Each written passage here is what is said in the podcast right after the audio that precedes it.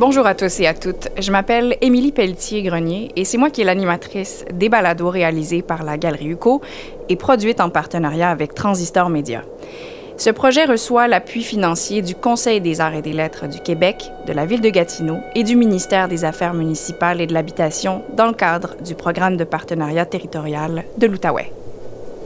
Aujourd'hui, je m'entretiens avec Clément de Gauljac, qui est un artiste montréalais qui propose l'exposition Les Maîtres du Monde sont des gens, une exposition commissariée par Marie-Hélène Leblanc, présentée du 18 septembre au 19 octobre 2019 à la Galerie UCO. Clément de Gauljac est un artiste, auteur, illustrateur. Récemment, son travail d'artiste a été exposé à Vox, au Centre de l'image contemporaine, à Axe Néo 7, ainsi qu'au Centre des arts actuels Skoll. Aux éditions Le Cartanier, il a publié Les artistes, Grande École, ainsi que le Livre noir de l'art conceptuel.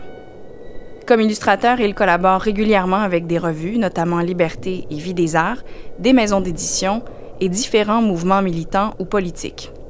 En 2017, il a aussi soutenu à l'UCAM une thèse de doctorat en études et pratiques des arts intitulée Tu vois ce que je veux dire? Illustrations, métaphores et autres images qui parlent et j'ai eu le plaisir de m'entretenir avec Clément le jour même du vernissage de son exposition.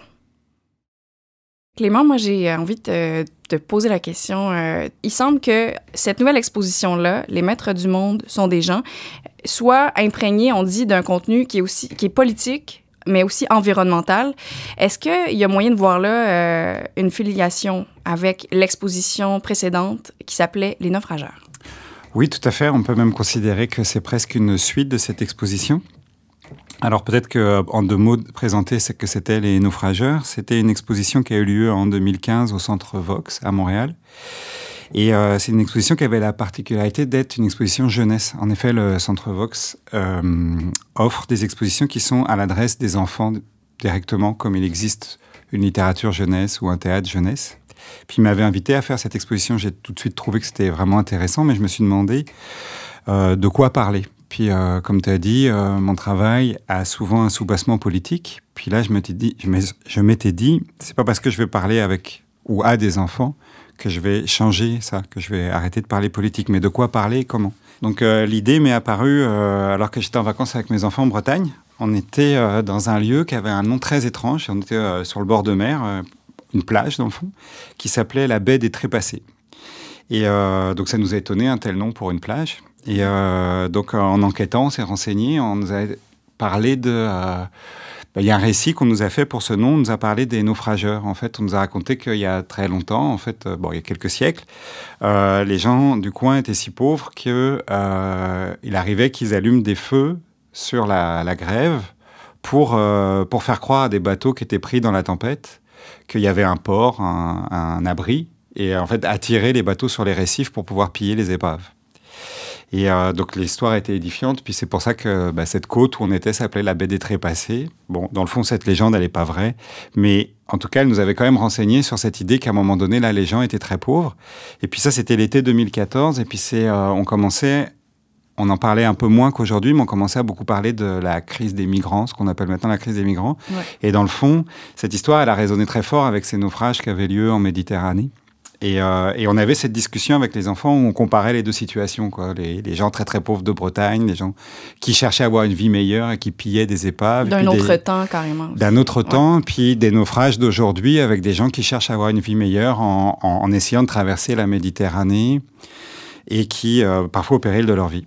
Euh, et, donc cette discussion avec mes enfants était un peu plus politique dans le fond. En fait, je m'en suis rendu compte et je me suis dit là, je tiens le sujet de l'expo. Grosso modo, ce qu'on discutait avec eux, c'était qu'est-ce que vaut notre projet moderne d'égalité universelle si dès qu'en fait il y a des gens d'ailleurs qui viennent, on ferme les portes puis on construit des forteresses étanches en fait. Il y a une contradiction entre vouloir être universel et mm. puis en fait pas avec tout le monde. Oui, c'est ça. Grosso modo. Donc ça, c'était la question politique de l'expo. Et à partir de là, j'ai construit une installation qui était euh, sonore et lumineuse, qui racontait une histoire, en fait, qui racontait cette histoire-là, parce que j'ai. Euh, ce que je voulais pas, c'était. Même si je voulais parler de la crise migratoire, je voulais pas utiliser des images de ça, parce qu'en fait, j'aime pas euh, utiliser la, douleur des autres pour donner de l'autorité à mon travail. Donc j'ai fait comme des détours, puis le détour, ça a été justement d'inventer une légende, d'inventer une histoire. Et donc j'avais inventé la légende des naufrageurs. Euh, et donc cette légende, elle disait euh, ceci. En fait, il y avait un peuple moderne qui avait construit une tour au sommet de laquelle ils avaient allumé un feu afin de toujours savoir où ils en étaient au milieu de ce qui est. Puis cette tour était très belle, a attiré des gens d'autres pays. Puis quand les gens des autres pays sont venus, en fait, le peuple moderne s'est mis à, à désordonner euh, les feux de la tour de telle manière que ça a égaré les autres, puis c'est ainsi que les naufrages ont commencé. Donc en fait, le peuple moderne était devenu le peuple des naufrageurs. Puis cette histoire-là, elle s'était matérialisée sous la forme, c'est ça, d'une installation sonore et lumineuse. Il y avait un phare. Au sommet du phare, il y avait comme un projecteur qui balayait l'espace. Sur les murs, il y avait des, euh, des grands cyclopes. Puis entre les cyclopes et le phare, il y avait des silhouettes qui étaient sur le sol, puis qui étaient les naufragés dans le fond. Puis l'installation racontait ça. Et quatre ans plus tard, en fait, avec Les Maîtres du Monde sont des gens, dans le fond, j'ai voulu raconter un petit peu la même histoire, mais en tournant le projecteur non plus en regardant ce qu'on pourrait appeler aujourd'hui euh, les damnés de la Terre, pour reprendre des vieilles expressions, mais en regardant plutôt du côté des gens les plus riches du monde, là, le 1%. Donc Les Maîtres du Monde sont des gens, c'est un peu la même situation là, de, de naufrage, de fin du monde, ou etc., mais d'un autre point de vue, du point de vue de, bah, du point de vue non, c'est moi qui regarde vers les gens les plus riches du monde, puis c'est ça que ça a donné les maîtres du monde sont des gens. Et c'est toujours sous forme d'installation? Alors là, les, naufrageurs c'était une seule installation, puis là on peut dire que c'est une exposition donc qui présente plusieurs pièces mmh. différentes qui se répondent les unes aux autres. Pour qu'on s'imagine dans l'espace, en fait, on rentre dans la dans la galerie. Puis on a une, un grand, une grande tapisserie qui fait tout le mur de la galerie. C'est un très grand dessin de 20 mètres de long à peu près, 60 euh, pieds, et euh, qui représente un paysage englouti. Puis c'est comme une, mer un peu lourde, très étale. Puis de ce paysage-là émergent des, euh, pitons rocheux un peu fumants, mais surtout il y a des bateaux comme des yachts qui sont habités par des, titans, je les appelle des titans, en fait des, figures qui sont beaucoup trop grandes par rapport au bateau. Puis ça crée des espèces de silhouettes, euh, on pourrait les appeler aussi des centaures, c'est-à-dire que c'est comme un bateau avec une figure de proue qui serait beaucoup trop grande, mais c'est pas des bateaux à l'ancienne, c'est des bateaux modernes, des yachts rutilants, high-tech, avec des radars, des antennes et tout ça, et qui sont comme habités par des espèces de silhouettes qui sont en proie à d'étranges convulsions. Là, on comprend pas très bien ce qu'ils font, mais il y a un sentiment un peu tragicomique qui se dégage de, de ce grand, grand paysage, parce que c'est la première fois que je fais un dessin aussi grand. Puis cette tapisserie, elle mime un peu aussi, euh, elle peut faire penser, euh, elle est très atemporelle parce que les silhouettes sont, on pourrait dire, euh, hellénistiques de l'antiquité grecque. Mais en même temps, la manière dont l'espace est découpé, il y a quelque chose d'un peu médiéval. Puis les yachts renvoient à une extrême modernité. Donc en fait, on ne sait pas très bien à quelle époque. comme anachronique un peu. Complètement anachronique. Puis ça s'était voulu. Là, on ne sait pas quelle époque on est en train de regarder. Puis le titre est quand même franchement évocateur. Quand on dit les maîtres du monde sont des gens, on fait référence donc à ce 1%-là. Est-ce que c'est une façon aussi de, de, de, personnifier ceux qu'on ne voit pas mais qu'on sait qu'ils existent et s'accaparent finalement euh, toutes les richesses du monde? Oui, alors bah, le titre, en fait, euh, donc c'est bien, en fait, c'est parce que juste à côté euh, de la tapisserie, en fait, sur le mur à côté, j'ai écrit cette phrase-là euh, au néon, en rose, puis les maîtres du monde sont des gens. Donc c'est à la fois le titre de l'exposition, mais c'est aussi une proposition artistique en tant que telle. Puis cette phrase, je l'aime bien parce que je ne sais pas très bien ce qu'elle veut dire.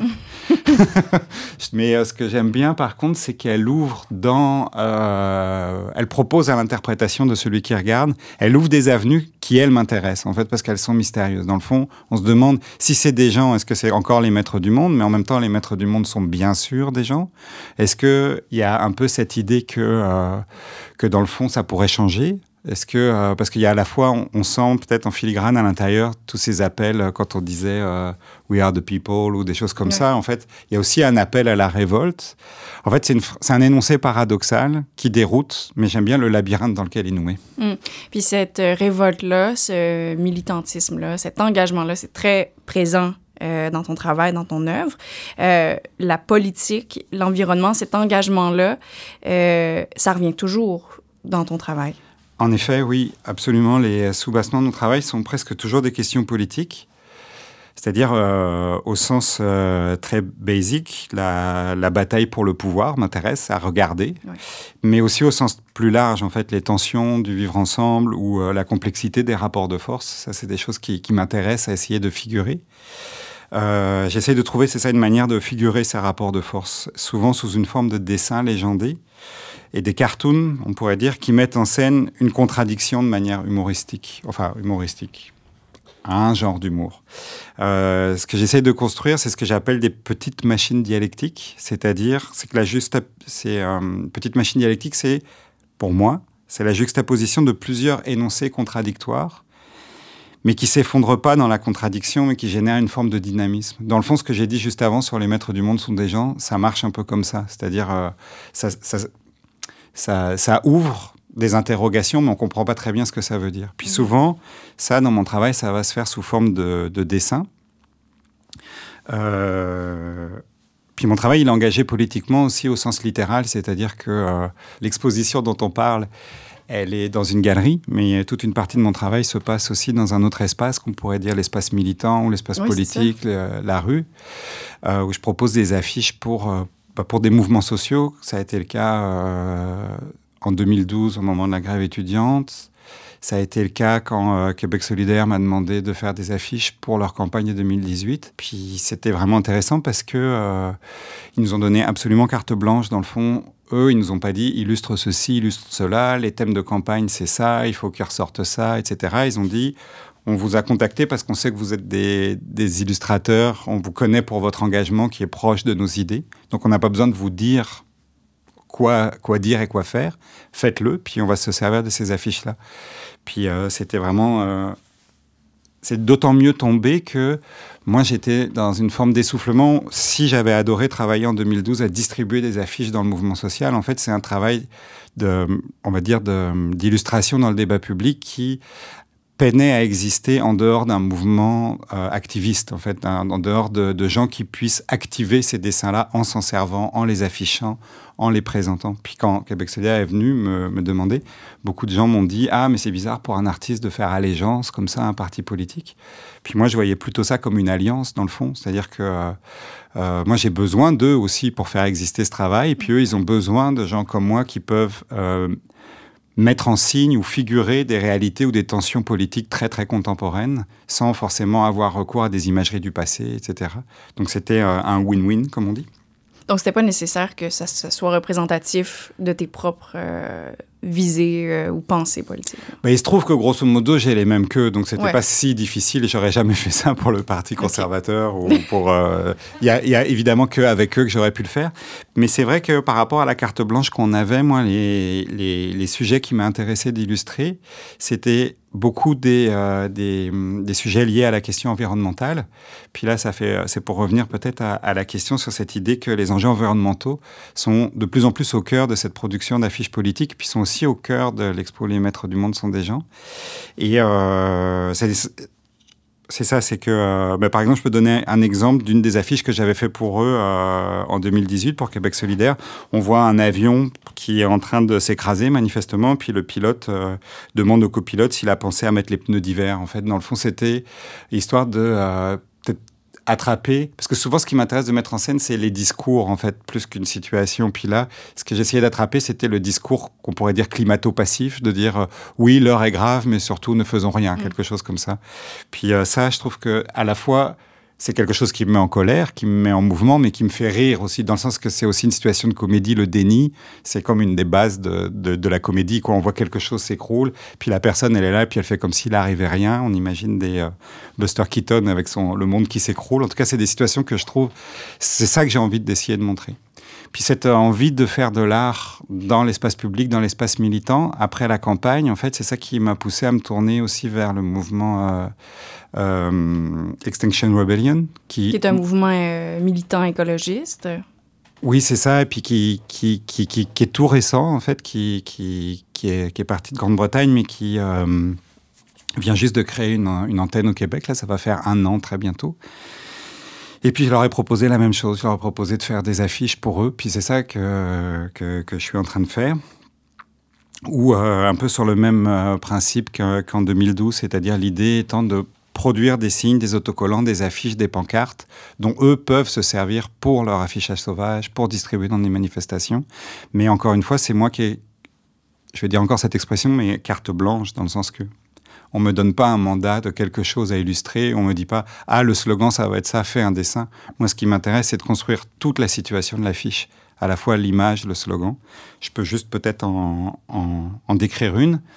Euh, la, dernière en date, c'est euh, une affiche qui pastiche une couverture de la revue nationale géographique. Et puis, euh, donc à l'intérieur du célèbre cadre jaune, on voit une bande de morses sur un glaçon trop petit pour les accueillir tous. Puis le titre là est devenu National Geographic.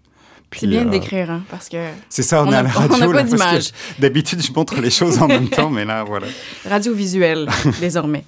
Euh, on en a parlé brièvement tantôt, mais de, de cet aspect anachronique-là de, de l'exposition euh, Les Maîtres du Monde sont des gens.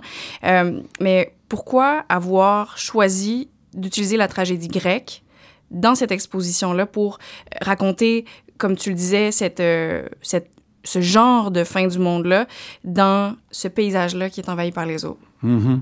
C'est évocateur. Hein? Ben, la tragédie, euh, pour moi, en fait, il y a plusieurs sens au mot tragédie, mais, mais j'endosse un peu tous. Déjà, la tragédie, c'est euh, des pauvres petits humains pris dans des dilemmes impossibles, plus grands qu'eux, euh, des situations insolubles. Euh, ou s'ils vont là, ils sont foutus, mais s'ils vont de l'autre côté, ils sont foutus aussi. Puis qu'est-ce qu'ils font avec ça?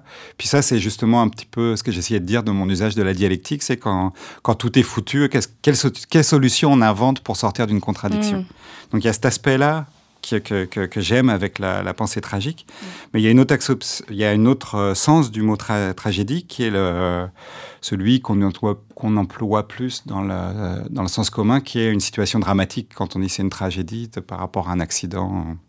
Et puis, euh, en l'occurrence, là, c'est la situation, c'est la fin du monde. Puis euh, la fin du monde aujourd'hui, c'est euh, une figure qui est très très très présente dans tous les discours, qui nous habite profondément. Euh, on parle d'éco-anxiété, on parle de et puis de pour vrai la situation est urgente en fait. Je veux dire le il y, a guère que certaines personnalités politiques pour pour penser qu'on pourrait regarder ailleurs, mais le, le, discours scientifique est assez clair. Il y a donc la fin du monde. Mais en même temps, même si moi je partage complètement ce souci, ce qui me pousse à m'engager avec euh, Extinction Rebellion, euh, la figure de la fin du monde, elle est aussi quelque chose que je trouve parfois un peu stupide, dans le sens euh, qui qui nous rend stupides, en fait, comme si on avait un rôle si important dans l'histoire de l'humanité qu'on serait les derniers humains. Mm. C'est aussi une manière de, euh, aussi d'être un petit peu grandiloquent qui me euh, qui justement moi j'essaye d'aborder les questions avec euh, peut-être plus de pas plus de ou en tout cas de, confronter une forme d'humour aussi une forme de rire ouais, l'autodérision oui par rapport à la grandiloquence exactement alors, ce qui fait le lien justement avec euh, l'exposition, c'est peut-être euh, une, des questions centrales, ou en tout cas justement une de celles qui active bien cette ambivalence que j'ai par rapport euh, à la fin du monde. C'est la, question qu'on entend souvent dans les milieux militants, c'est pourquoi est-ce qu'il est plus facile d'imaginer la fin du monde que la fin du capitalisme, par exemple? Puis ça, c'est... On va dire bonjour à notre ami Fukuyama ici. oui, c'est ça. c'est exactement, c'est le genre de... de... Puis c'est cette contradiction que j'ai essayé d'attraper en même temps que mon ambivalence par rapport à la question de la fin du monde. Encore dans la lignée de, cet euh, aspect anachronique-là, euh, on se demande comment tu fais le lien dans cette exposition-là entre, attention, l'oligarchie des gens riches, les coiffures euh, extravagantes de Marie-Antoinette, les combats homériques, puis une fontaine dans une botte d'eau, en plus de la version publicitaire du titre de l'exposition qui est en néant. C'est ce dont on parlait euh, vaste programme hein, quand même.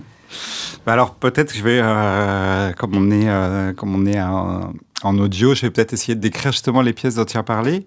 C'est-à-dire, en plus de la grande tapisserie, quand on rentre, puis qui représente le paysage englouti, il y a plusieurs autres pièces. Et puis il y a notamment, là, tu en as parlé, là, les coiffures extravagantes de Marie-Antoinette. Donc c'est deux portraits de, de femmes de profil qui euh, représente donc elle porte des ces deux femmes portent des perruques euh, très fantasques. Et d'ailleurs c'est inspiré par des gravures de Marie-Antoinette. Et dans ses cheveux donc c'est faut imaginer une coiffure euh, vraiment les perruques comme on voit là de, Versailles. C'est donc avec toutes les mèches de cheveux sont comme des vagues. Et puis dans les cheveux il y a un bateau qui est comme pris dans une tempête l'océan furieux. Et ce type de coiffure, alors on appelait ça, j'ai fait une petite recherche là, on appelait ça des, des poufs. Et elles sont apparues à la toute fin du XVIIIe siècle, soit à la fin du régime monarchique en France, juste avant la Révolution. Et je dis à la fin du régime monarchique, mais c'est un peu une erreur de perspective historique de dire ça, parce que à l'époque où Marie-Antoinette, elle porte ces coiffures-là, elle ne sait pas qu'elle est à la fin du régime monarchique, dans le fond. Nous, on le sait, mais elle, elle ne le sait pas. Nous, on a, notre perspective nous donne un avantage, mais l'histoire, elle va pas dans ce sens-là, elle va dans l'autre sens. Donc elle, elle ne sait pas qu'elle est à la fin de, à la fin de son régime. Et au contraire, euh, on pourrait dire même que ces perruques, elles arrivent au sommet de la puissance monarchique. C'est juste avant la chute, mais euh, et, et, justement, ces coiffures-là sont des célébrations de la conquête du monde. C'est le, le, moment où les puissances occidentales sont en train de coloniser tout, tout le monde entier. Euh, les pays d'Europe, et notamment les Français et les Anglais se font la guerre pour, euh, pour cette conquête-là. Et, euh, et, le bateau dans les cheveux de Marie-Antoinette, ça célèbre une victoire des Français dans une bataille navale. Et en fait, quand j'ai vu ces images-là, elles m'ont complètement fasciné parce que pour plein de raisons. D'une part, parce qu'elles sont une affirmation de puissance, mais juste avant la chute. Euh, il y a quelque chose d'extrêmement élégant dans le port de tête, la manière dont. Euh, puis on le sait, hein, quand on voit même les films d'époque de cette époque-là, il y a quelque chose de fascinant, tellement les habits sont beaux. il y a une grâce quand même qui émane de ce savoir-vivre-là.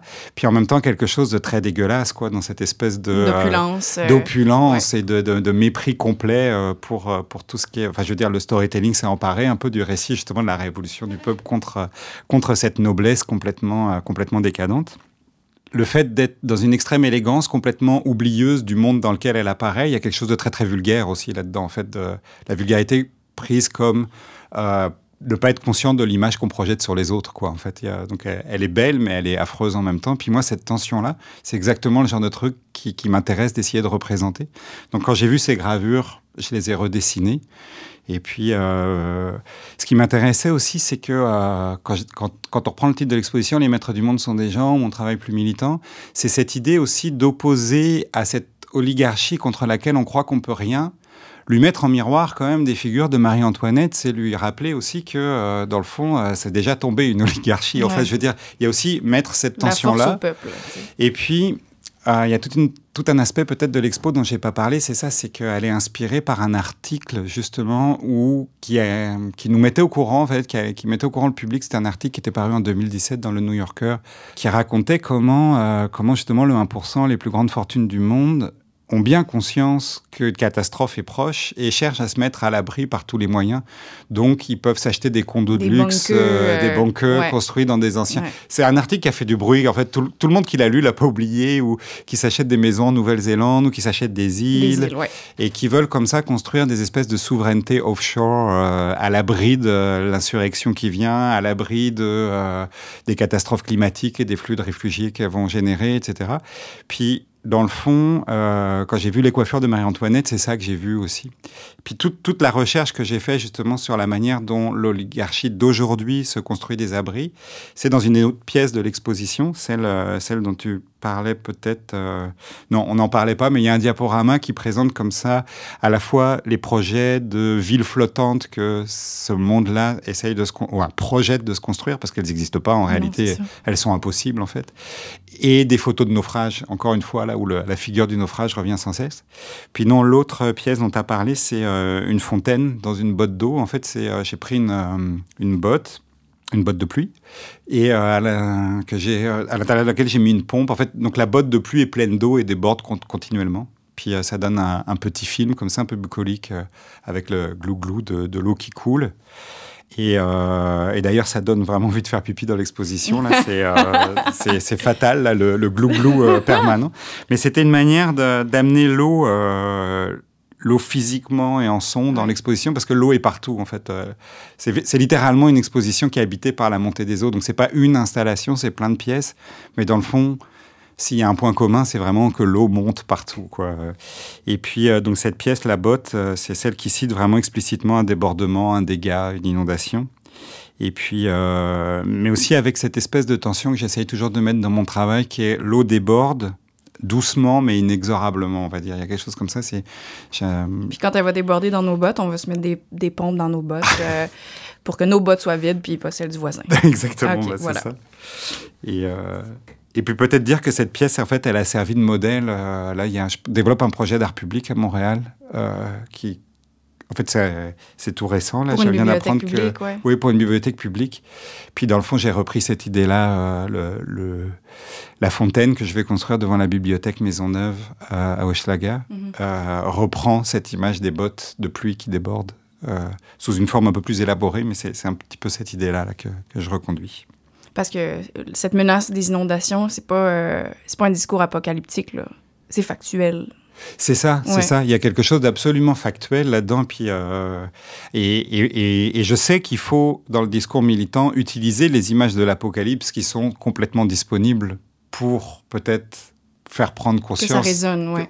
Et en même temps, je me demande jusqu'à quel point c'est pas contre-productif des fois s'il faut pas trouver des nouvelles figurations pour décrire quelque chose qui nous arrive vraiment et pas comme dans un fantasme parce que la fin du monde elle est présente depuis euh, bah, depuis tout le temps. Je veux dire, euh, j'aime pas dire ça, mais euh, je veux dire le, mythe de la fin du monde, la chrétienté s'est construit là-dessus sur l'idée que on était dans les derniers jours de l'humanité toute l'Église catholique, elle s'est construite là-dessus. C'est quelque chose de, c'est un des mythes fondateurs de notre civilisation. Mm.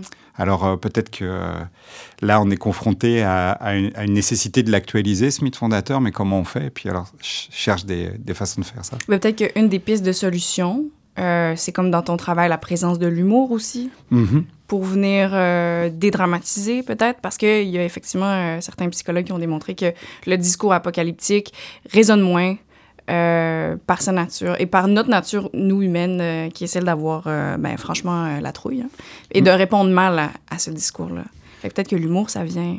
C'est ça, mais je, dirais peut-être pas dédramatiser parce que dans le fond, moi j'aime bien dramatiser, mais autrement. En fait, mm. dans le fond, je sais pas, il y a une phrase qui dit que l'humour c'est une autre manière de montrer les dents, quelque chose comme ça. Et puis je l'aime bien parce qu'en fait, l'humour, si c'est pour ah, en fait, faire une blague, ça apaise les tensions.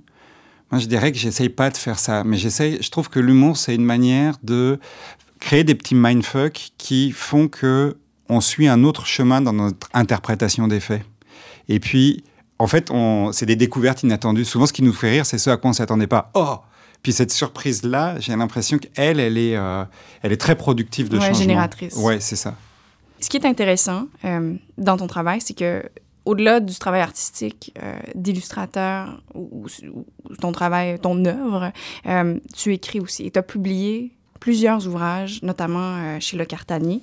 Est-ce que tu peux nous expliquer un peu sur cette façon-là que tu as de, développer, donc en parallèle, cette pratique-là d'auteur et cette pratique-là d'art visuel, d'artiste visuel? Mm-hmm. Donc c'est vrai que ma pratique est assez éclatée euh, à la fois dans le domaine des arts visuels où j'œuvre à la fois comme illustrateur qui répond à des commandes, mais aussi comme artiste qui conçoit des expositions. Puis ça, c'est bah, pas si commun, dans le fond, d'être euh, dans, ces deux mondes-là. Et puis, euh, ça suffit pas, ce dédoublement est redoublé aussi du fait que je publie des livres comme auteur, comme tu as dit. Donc, les trois livres que j'ai publiés au Cartanier explorent peut-être d'autres types de questionnements que ceux que je viens de décrire. Euh, je m'y pose des questions qui portent plutôt sur euh, le monde artistique, la vie des artistes. Le rôle de l'artiste. Le rôle de l'artiste. Puis en général, tout ce qu'on pourrait appeler les règles de l'art. Euh, un peu pompeusement des fois, mais, comme, mais vraiment en manière d'autodérision, je l'appelle ma trilogie épistémologique, dans le sens que vraiment c'est pour comment, qu'est-ce, qu'est-ce que c'est de faire de l'art, comment les artistes y parlent, pourquoi ils parlent comme ça, etc. Puis j'essaye de, de créer, on peut dire, des, des petites scènes de l'intérieur, en fait. Euh, et c'est vrai que ces trois livres, ils constituent un univers à part par rapport à ce que je viens de décrire. Mais euh, je vois pas de. En même temps, il n'y a, a pas de rupture franche pour moi entre ces différentes pratiques. Euh, déjà, il y a un point commun qui fait que dans tous les cas, c'est une certaine manière de combiner le dessin et le texte que je remets tout le temps.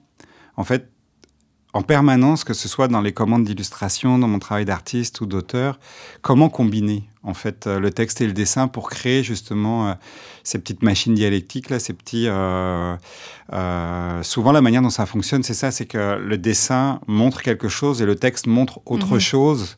Puis entre les deux, le spectateur il doit un petit peu se débrouiller mais justement, c'est là que le, sens, le sens est généré par cet écart, en fait. Euh, et cet écart, souvent, c'est justement par rapport à, ce qu'on disait tantôt, là, euh, j'essaie de créer justement une, une, marge de manœuvre en on voit bien que ce qui est écrit et ce qui est dessiné, c'est pas la même chose. Mais justement, l'écart entre les deux, le but, c'est de se redonner une marge de manœuvre dans la pensée, quelque chose comme ça.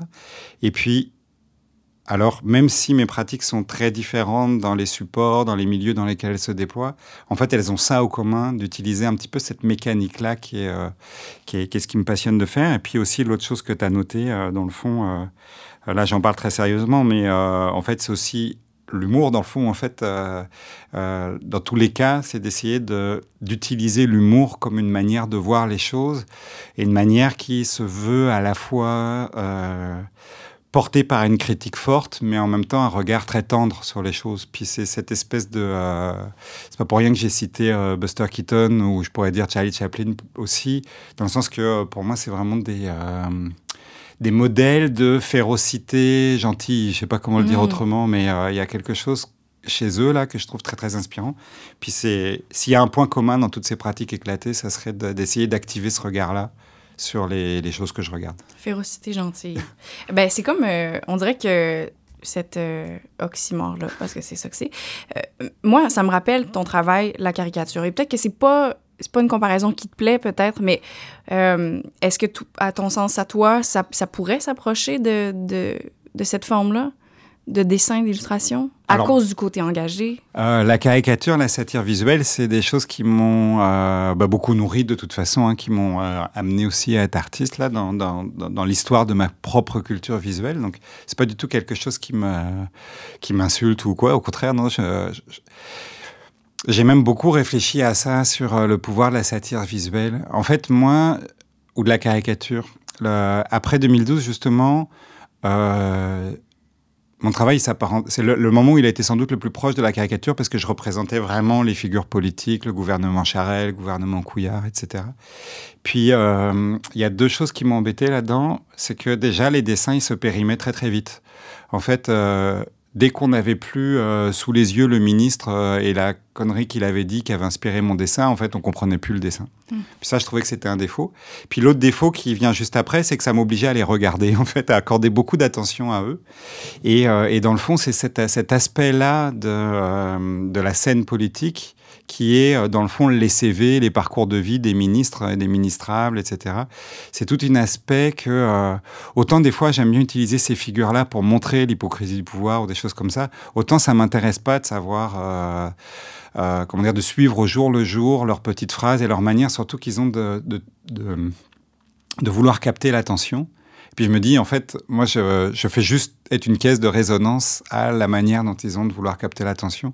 Donc je me suis un petit peu éloigné de la caricature enfin, telle qu'on la conçoit dans les journaux quotidiennes, avec toujours les personnages, euh, les personnalités politiques du moment. Parce que c'est un peu aliénant par rapport à. Je trouvais que c'était un petit peu aliénant, puis que ça leur donnait trop d'importance, et puis surtout que euh, aujourd'hui là, quand on voit des figures comme Trump, mais qui étaient nées avant Trump, avec Berlusconi en Italie ou même avec Sarkozy en France, en fait, c'est des gens qui sont passés maîtres dans l'art de maîtriser ce code-là et puis d'être des bouffons. Puis Maxime Bernier aujourd'hui, c'est exactement ça qu'il fait. En fait, ils sont leur propre puis je me dis, là, la caricature, normalement, c'est une arme contre les gens qui sont puissants. Mais si eux se mettent à s'en servir, il faut changer d'arme. Euh, donc j'ai cette tension-là. C'est pas non, mais euh, je réfléchis au fait qu'eux-mêmes activent ce genre de choses dans leur, la construction de leur propre personnage. Hmm.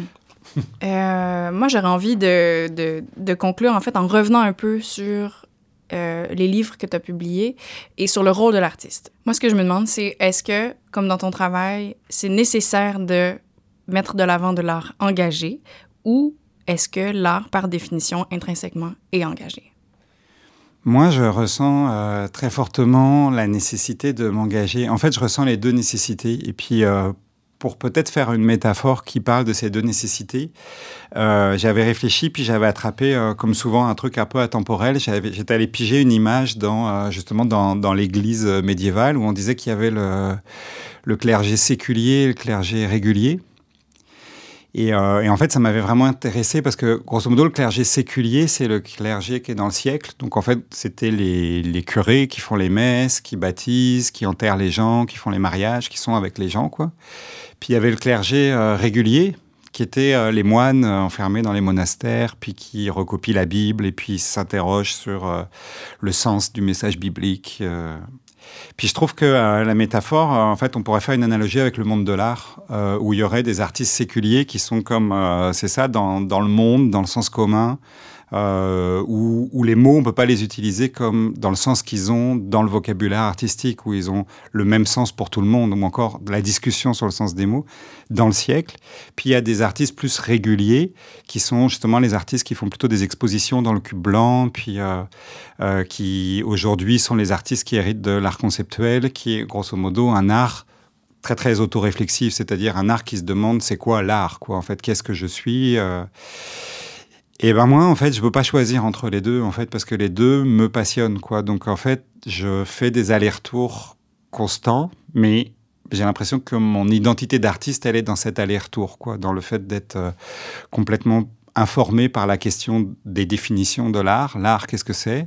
Mais en même temps, euh, comment l'art euh, je pense pas que l'art a nécessairement une place dans, la, dans le monde social. L'art, il doit se faire une place. Puis euh, moi, c'est ça. Donc, cette envie d'être tout le temps aussi euh, les pieds dans le siècle. Donc, en fait, disons, ou plutôt, j'aurais euh, un pied dans, le, dans, la, dans la réalité du siècle et puis un pied dans, le, dans la lecture des livres dans le monastère ou je sais pas quoi.